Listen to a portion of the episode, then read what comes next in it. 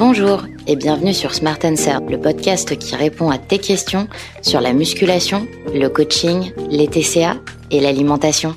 Notre question aujourd'hui Comment utiliser les balances connectées? Ce qu'il faut déjà savoir, c'est que la plupart des balances connectées ne sont pas précises et que en aucun cas c'est vraiment révélateur de votre taux de masse grasse, euh, de votre taux de masse musculaire ou euh, de, tout le reste de ce qu'elles peuvent vous donner comme information.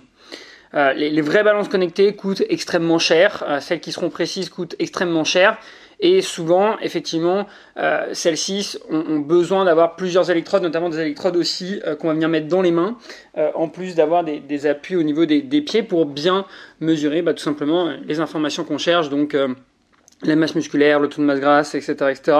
puisqu'en fait c'est tout simplement calculé grâce à un signal électrique.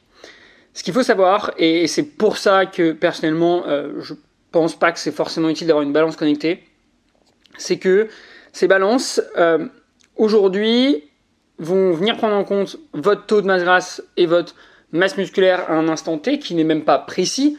C'est-à-dire que si vous descendez de la balance euh, vous buvez un verre d'eau, vous remontez dessus, elle va vous afficher un taux de masse grasse probablement un peu plus important. Donc ça montre qu'il y a un gros problème de ce côté-là. Cependant, comment vous pouvez utiliser les balances connectées? Eh bien tout simplement euh, en ayant à chaque fois le même repère.